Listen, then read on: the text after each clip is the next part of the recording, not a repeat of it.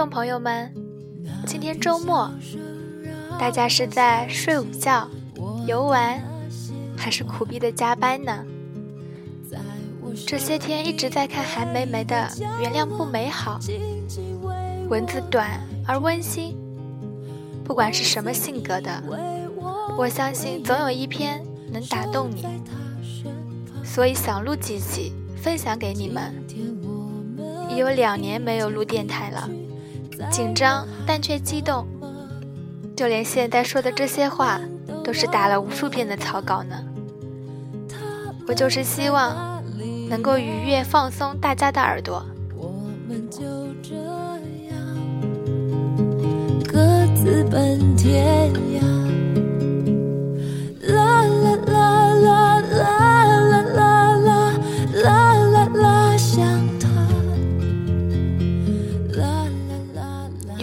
工男来信问我，星座准吗？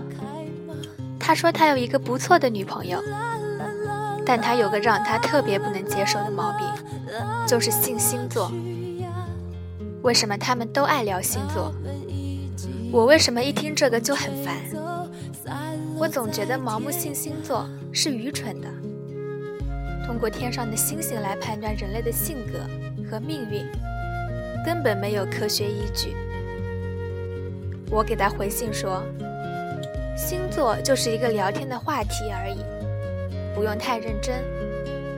它只是一个可以放之四海的社交话题，一种用来了解他人的最快捷的工具而已。”那些心情在岁月中已经难辨真假，如今这里荒草丛。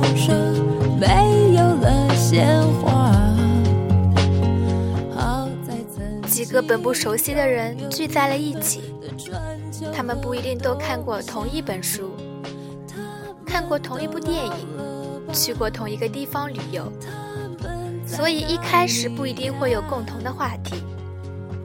但是每个人都有自己的星座，聊这个会非常容易打开话题，接近彼此的距离。聊星座总好过聊隐私。聊星座的人，并不表示他们都对他深信不疑。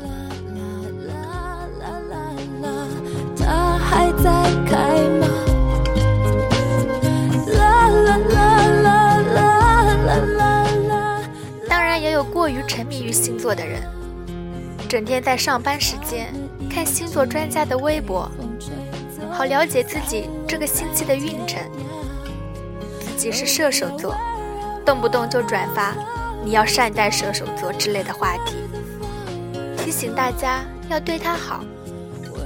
还有个女孩，我看过她写过一条签名档，上面写着：“我从来不吃双鱼座的饭。”这就有些偏激和可笑了。但是对号入座也好，盲目归类也好。由此产生对别人的不屑和攻击也好，那都是别人的自由啊。他们在哪里呀？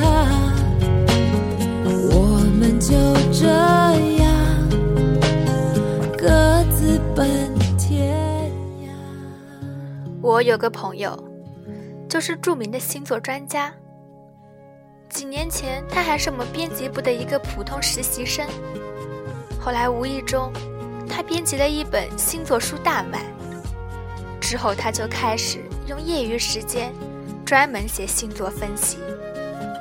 写着写着，就成了星座专家，粉丝上百万。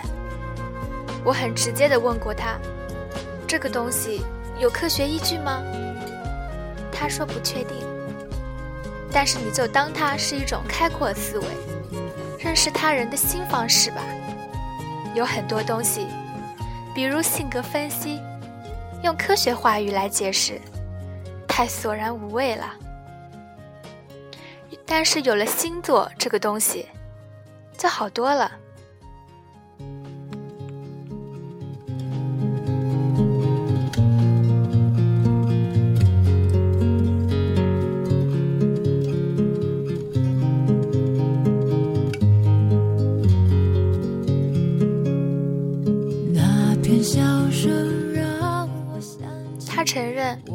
人性其实是共通的。每一个人用每一个星座的特征来套在自己身上，或多或少都行得通。你不需要深信不疑，就当它是认识自己的一种方法，是你为自己的烦恼寻找的另一种答案。他写作星座运势都是好话，提醒人们注意理财，注意健康，这没什么坏处。有时候星座也是一种潜在的心理暗示，提醒自己该醒悟，该努力。啦啦啦啦啦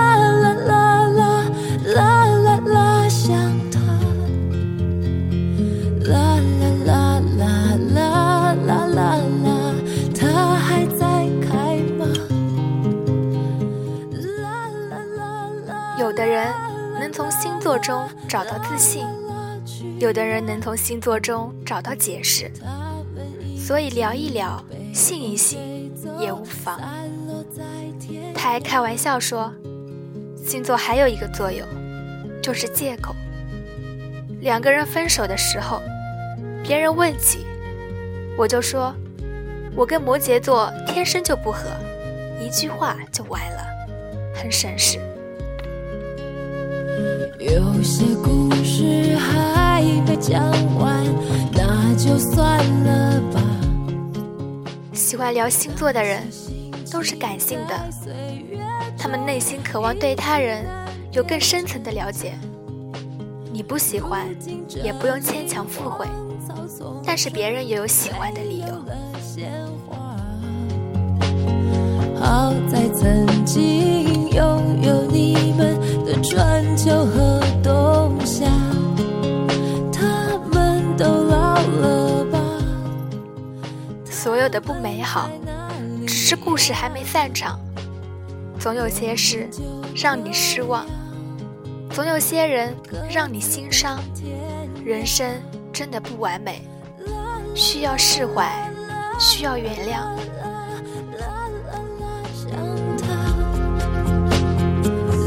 啦啦啦啦啦啦啦，它还在开吗？啦啦啦节目的最后，一首范玮琪的《那些花》送给大家。原谅不美好，那些需要我们看得开和放得下的事。我是小北，这里是陌上花歌，FM 幺四九九四零。下期我们再见。